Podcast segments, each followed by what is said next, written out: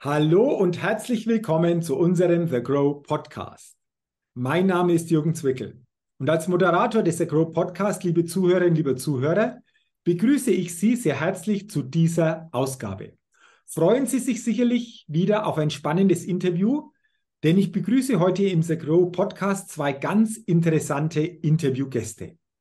Denn ich begrüße von der ELA Container Engineering GmbH den kaufmännischen Leiter Meinolf Tophoff und den technischen Leiter Markus Meni.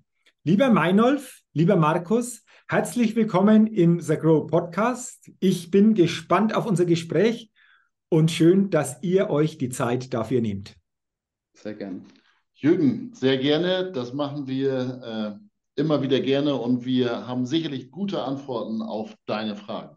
Dann wollen wir doch mal gucken, wie diese Antworten aussehen und wir starten wie immer mit der Get-to-Know-Fragerunde. Einige Fragen an euch und wenn ihr soweit seid, lasst uns mit Frage Nummer eins gerne starten. Frühaufsteher oder Nachteule? Wer will denn auf diese Frage von euch beiden die erste Antwort geben? Meinolf. Da gebe ich dir gerne die Antwort. Äh, ich bin eher der Frühaufsteher. Aber ich äh, arbeite dann gerne die erste Zeit äh, von zu Hause, dass ich meine Kinder noch zur Schule begleiten kann und dann äh, fahre ich in den Betrieb. Okay. Wenn, wenn, du so einen Tag startest, so eher so diese ja, Frühaufsteher-Situation, ähm, Beginn des Tages natürlich zu nutzen, einfach auch für dich nutzt, wann geht so in den Tag?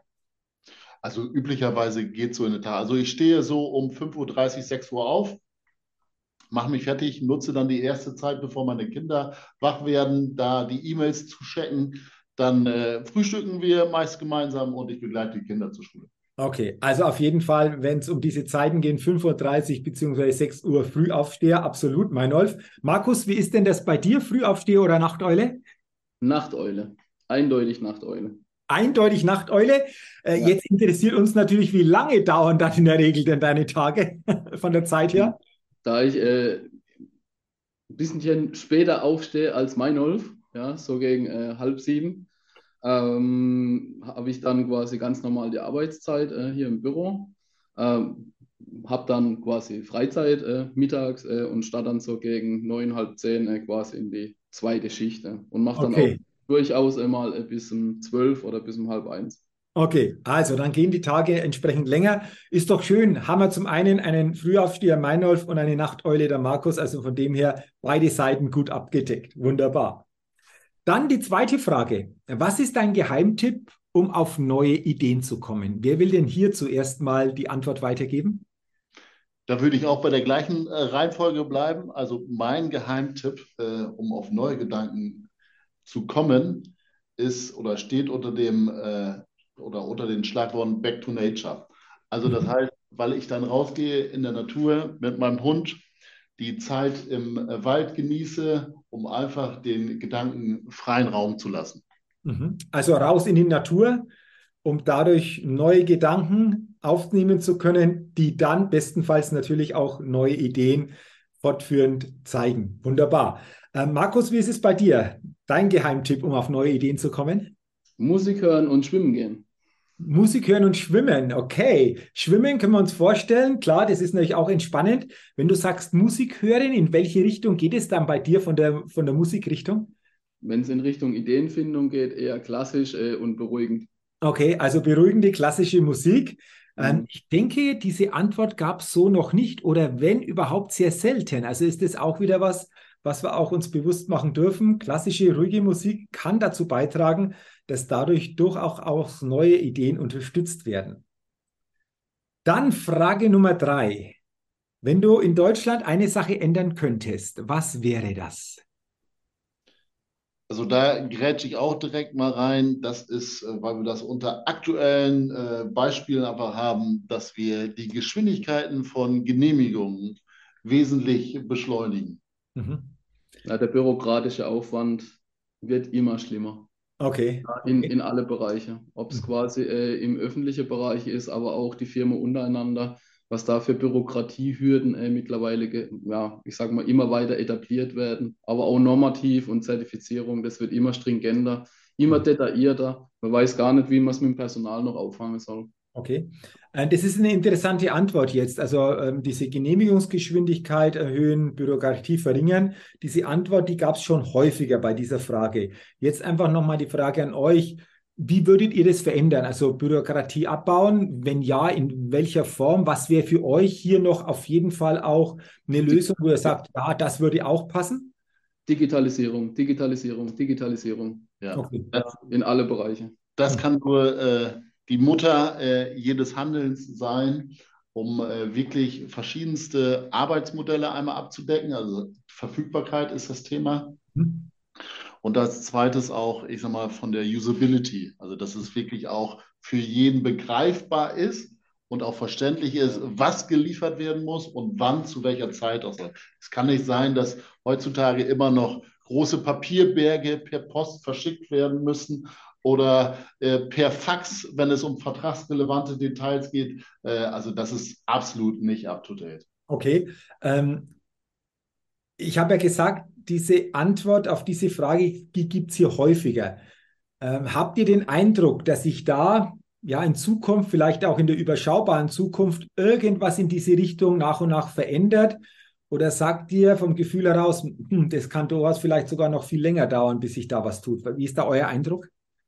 Also auf der technischen Natur äh, erkennt man gerade im Bereich von äh, in der Zusammenarbeit mit äh, Konzernen, dass sich da schon relativ viel tut. Mhm. Ähm, die haben auch entsprechend die Personaldecke, um die Digitalisierung auch intern weiter zu pushen und das auch quasi ins Externe zu tragen. Im Mittelstand schwierig, mhm. bei den öffentlichen Stellen, ich denke, das ist bekannt, äh, dass es da erste zaghafte Gehversuche gibt, aber da ist noch sehr viel Luft nach oben. Mhm. Also, also gerade wenn man dann in andere Länder guckt, äh, im öffentlichen Bereich ist es doch echt zum Teil erschreckend, äh, auf welcher Position sich Deutschland da befindet. Ja. Okay. Also es tut sich was in kleinen Schritten, aber du hast es gesagt, Markus, verdammt viel Potenzial, was hier noch genutzt werden könnte. Und ich glaube, wir können alle nur mal hoffen, dass sich das in nächster Zeit wirklich nach und nach auch in diese Richtung, ihr habt es angesprochen, dann verbessert. Dann lasst uns gerne mal die Frage Nummer vier in dieser Get-to-Know-Fragerunde angucken und die lautet, welches Startup hat dich kürzlich begeistert? Also da würde ich als erstes äh, auch nochmal eingreifen oder mich melden, hätte ich fast gesagt. Also äh, interessant, welches, welches Startup hat mich begeistert im positiven, aber auch begeistert im negativen Sinne, äh, wie man es nicht macht, ist äh, die Firma Lakebird aus Paderborn mhm. die sich mit äh, 24-7-Shopping auseinandersetzt. Eine wahnsinnig äh, innovative Idee, die wir jetzt schon, äh, ich sag mal, über längere Zeitraum begleiten dürfen. Ähm, aber gerade äh, jetzt aktuell merkt man, dass da richtig äh, PS auf die Straße kommt. Man merkt, dass, dass es in vielen ähm, europäischen Ländern wirklich äh, auch für den User jetzt erkennbar wird. Und äh, das, hat mich, das hat mich begeistert. Warum habe ich gesagt, auch negativ begeistert? Weil es natürlich auch bei jedem Startup, was wir übrigens natürlich innerhalb der ELA auch sind, aber dazu nachher mehr, ähm, auch immer Erfahrungen gibt, äh, die wehtun können. Wichtig ist, dass man daraus lernt und dann weitermacht. Und das ist das A und O. Und deswegen würde ich da dieses Startup nennen wollen. Markus, okay. bestimmt auch noch eins. Ja, ich habe sogar zwei. Das ist einmal äh, ChatGPT mhm. von der Firma äh, äh, OpenAI und dann nochmal die Firma, deutsche Firma äh, Helsing AI, Artificial Intelligence. Das wird, ich sag mal, alle Bereiche unseres Lebens äh, in der Zukunft betreffen. Und ich glaube, äh, dass wir da noch ganz am Anfang stehen und uns noch gar nicht vorstellen können, äh, was das wirklich alles heißt, äh, Artificial oder künstliche Intelligenz. Und ich bin da sehr gespannt drauf. Wir haben für Helsing AI auch schon äh, Projekte umgesetzt äh, in der, ich sag mal, Event, im Eventbereich. Mhm. Da kommt sicher noch einiges äh, und ich bin sehr gespannt, äh, was da noch alles auf uns zukommt, äh, in allen Bereichen. Ja, sei es äh, Kunst, sei es Produktion, Verkauf, Sales, egal in welchem Bereich.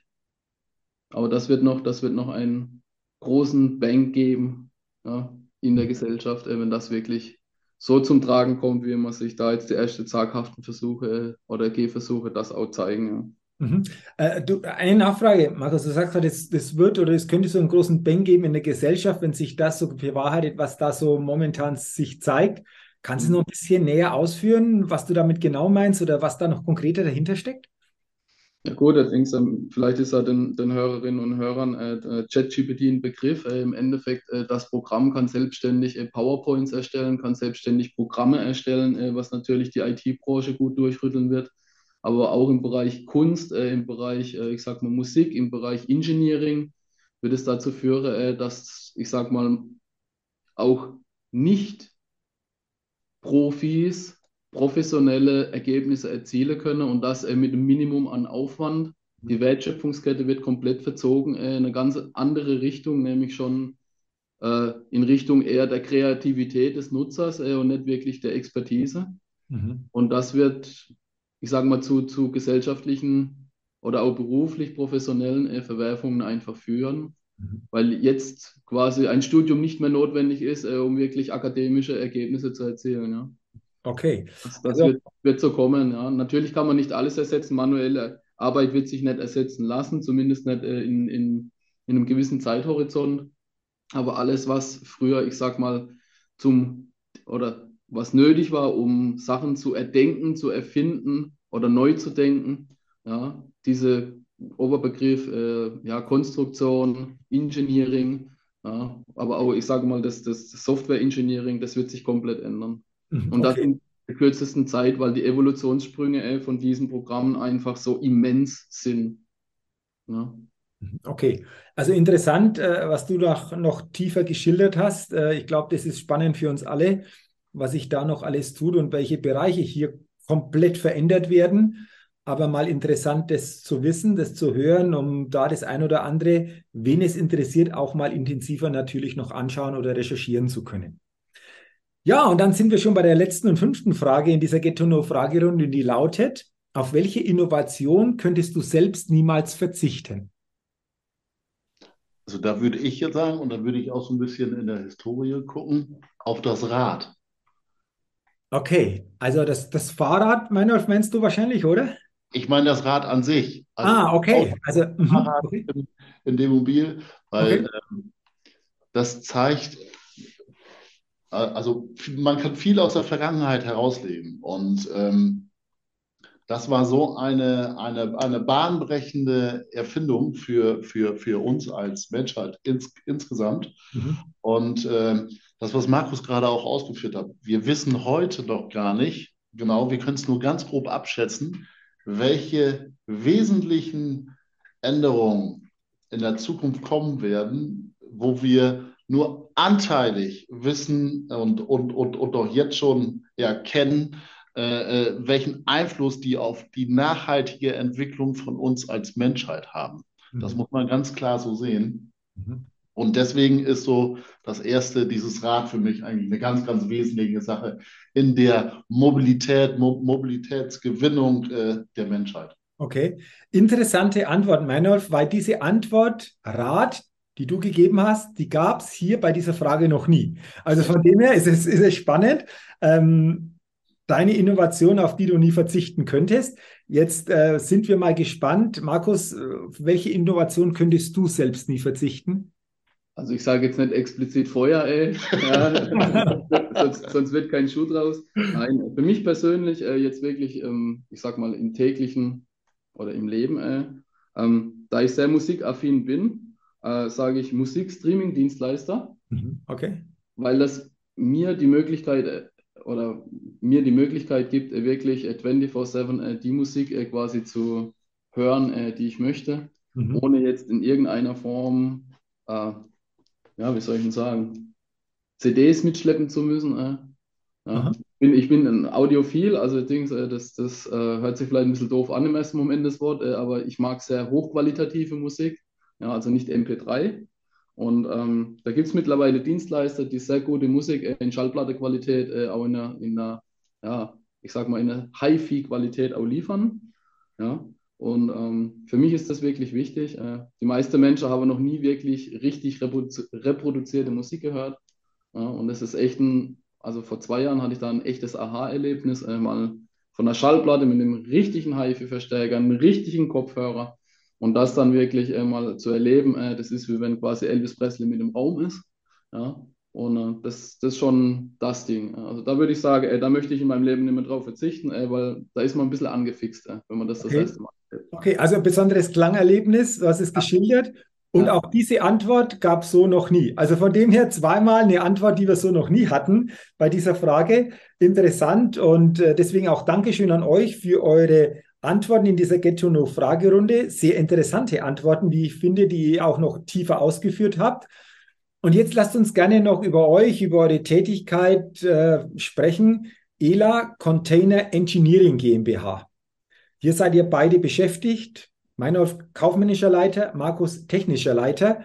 Das Spannende ist, im Vorgespräch haben wir kurz darüber gesprochen. Meinolf, ich spreche dich jetzt gleich mal direkt an. Ähm, es geht ja auch um diese Firmenhistorie, wie sich die Firma entwickelt hat. Willst du dazu gerne was sagen, um den Zuhörerinnen und Zuhörern hier einfach noch einen ja, besseren Einblick geben zu können? Jürgen, gerne möchte ich da äh, kurz ausholen, auch hier wieder in, in der Historie. Ähm, unser Founder, unser Senior, uns, Bernhard Albers, ist ähm, angefangen oder hat die ersten Container käuflich erworben im Jahre 1972. Man muss da wissen, die Container sind in, in Europa angekommen 1969 in, in der Form. Und da hat er die Container genommen und hat sich gedacht, endlich mal eine Kiste, wo auf der Baustelle nicht mehr geklaut wird. Und äh, das war so seine Intention, die dahinter war.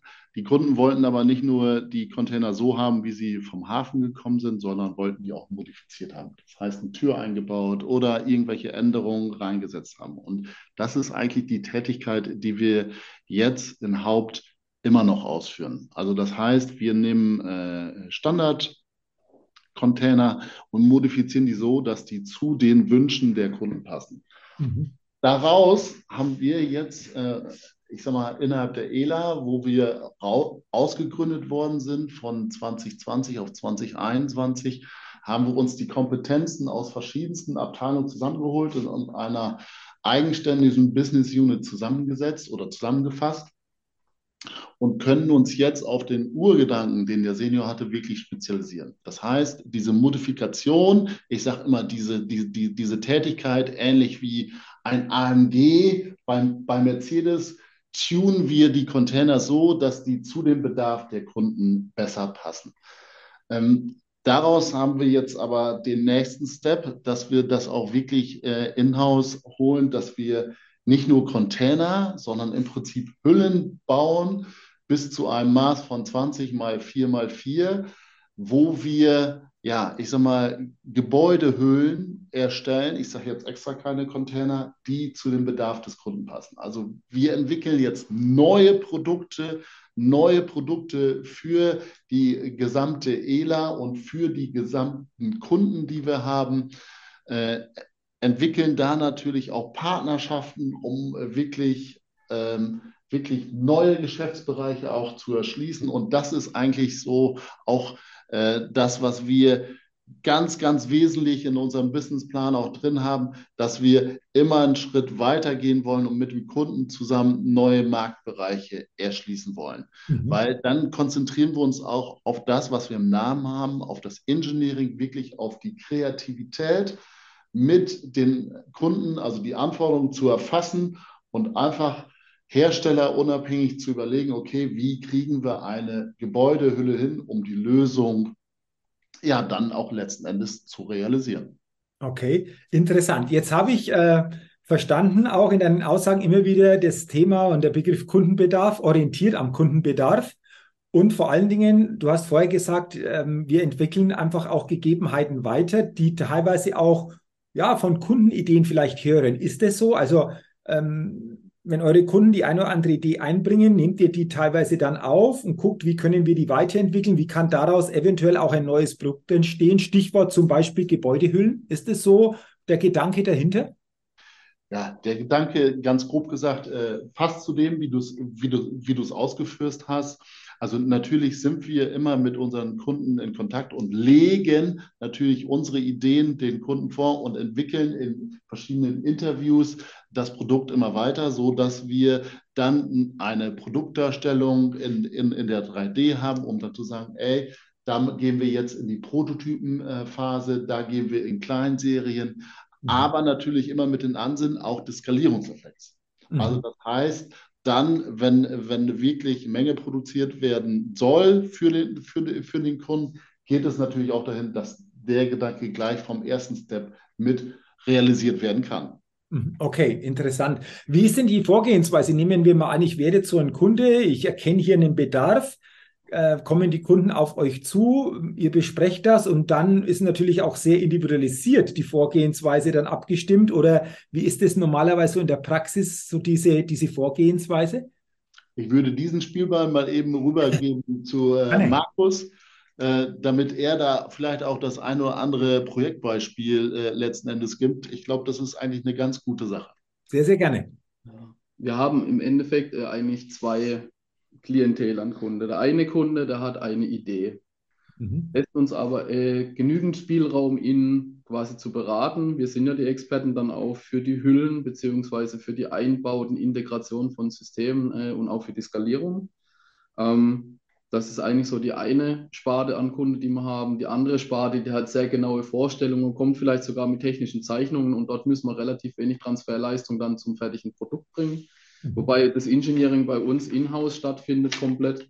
Und ähm, wir machen dann äh, eigentlich Gesprächsrunden mit den Kunden, wo man dann auch verschiedene Stakeholder hier quasi aus dem Unternehmen, also die Konstruktion, die Produktion, die Arbeitsvorbereitung quasi ähm, mit dazu nehmen. Also dann ähm, sitzen da durchaus äh, vier ich sage mal, Personen, äh, die sich dann äh, mit unterschiedlichen Bereichen des Produktes auseinandersetzen und sprechen dann mit dem Kunde auf Augehöhe. Und das ist uns auch ganz wichtig, weil nur so funktioniert es. Also gerade im Bereich, ja, ich sage mal, Technik ist er eher ein Miteinander, ja, wobei es im Kaufmännischen dann eher um die, die letzten Pinke-Pinke geht. Ja. Ähm, das, ist, das ist auch gut so. Ähm, wir haben, wenn man es wenn jetzt mal so, ich sage mal, pro, pro Produktbeispielmäßig oder Projektbeispiele. Also es gibt eigentlich kein festen, festes Produkt für uns. Mhm. Also hier kommen Leute, äh, die kommen zum Teil, oder wir haben Kunden, die kommen aus der Wasseraufbereitungsbranche.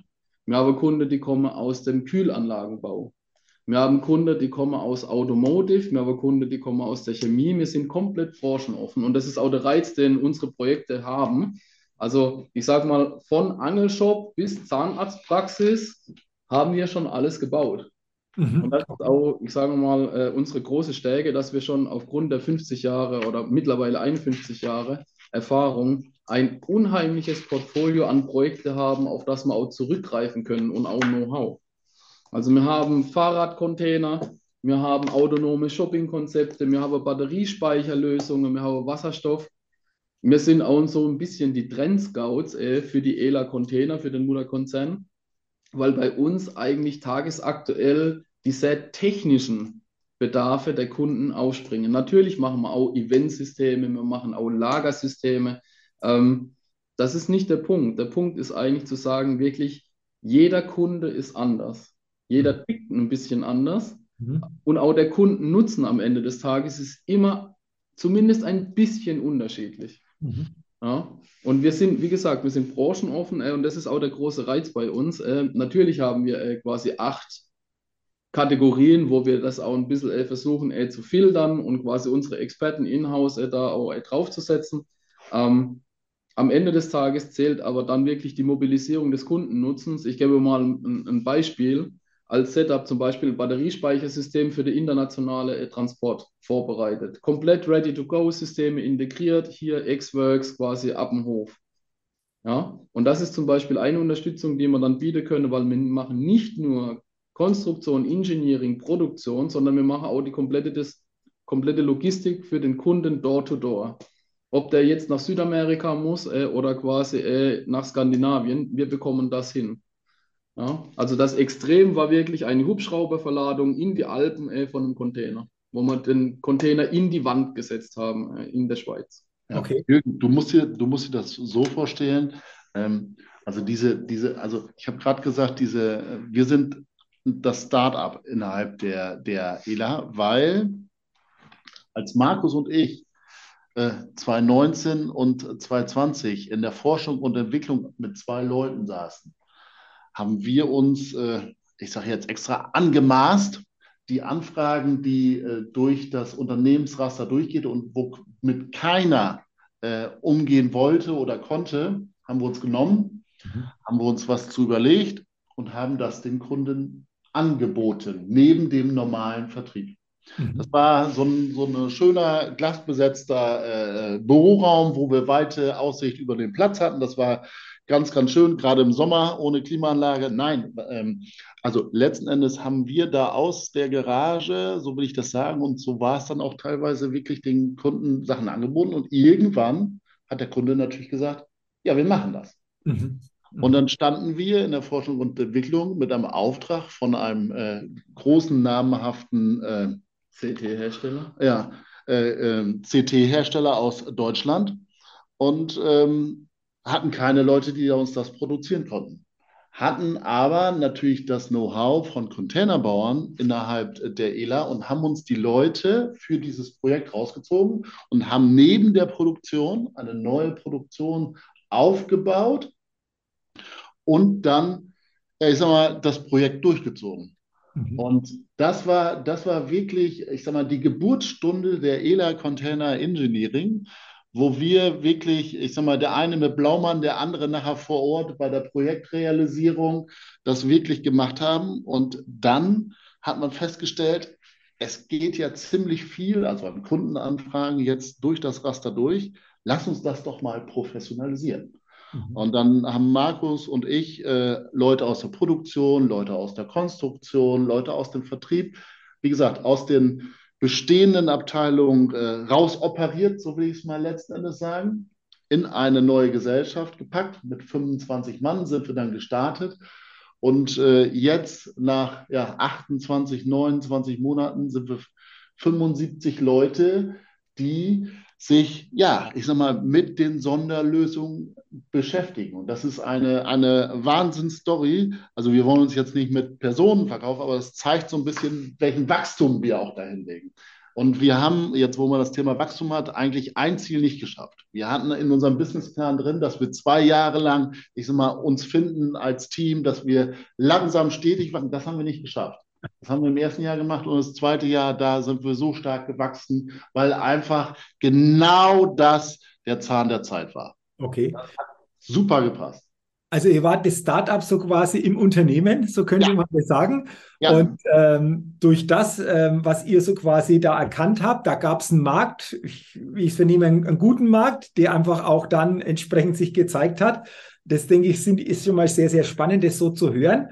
Jetzt äh, abschließend noch eine Frage. Ähm, Markus, du hast davon gesprochen, ihr seid auch so die Trendscouts bei, bei ELA. Was, ja. habt ihr denn selbst festgestellt? Was hat sich auch verändert? Welche Trends von Kundenseite kommen dann an euch heran, die vielleicht so noch nie da waren? Ist da auch irgendwas erkennbar in diese Richtung? Wir haben ja über das Thema Innovation auch grundsätzlich schon gesprochen. Wie würdet ihr das bei euch sehen in, in eurer Branche, in eurer Ausrichtung? Ist eher politisch. Also und das politische Tagesgeschehen ähm, schlägt bei uns in unterschiedlichsten Bereichen drauf. Während der Corona-Phase waren das dann echt plötzlich sehr spezielle Laborlösungen äh, im Biogenetik ja, oder im Bio, Biogenetikbereich, äh, alles was mit äh, Impfstoff zu tun hatte.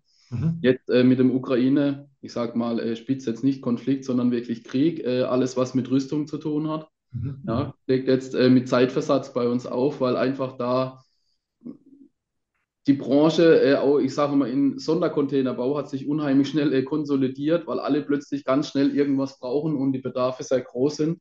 Ja, und da auch, ja, ich sag mal, mit dem Sondervermögen äh, äh der Bundeswehr jetzt auch richtig durchgeschlagen hat. Äh, aber nicht nur das, äh, auch die europäischen Nachbarn versuchen natürlich bei deutschen Herstellern jetzt möglichst viel zu erwirken, ja, weil man einfach, ich sag mal, da in der Rüstung sehr stark sind aber auch alles, was im Bereich äh, autonomes Shopping äh, während Corona zu tun gehabt hat, äh, dann E-Mobilität, alles, was mit Wasserstoff zu tun hat, Elektrolyseure, äh, Dings, Ausstattung äh, von Photovoltaik und Windparks, aber ganz auch ganz einfache Lagermöglichkeiten, äh, weil man gemerkt hat, äh, ich sag mal, der Massivbausektor bricht unheimlich schnell äh, zusammen.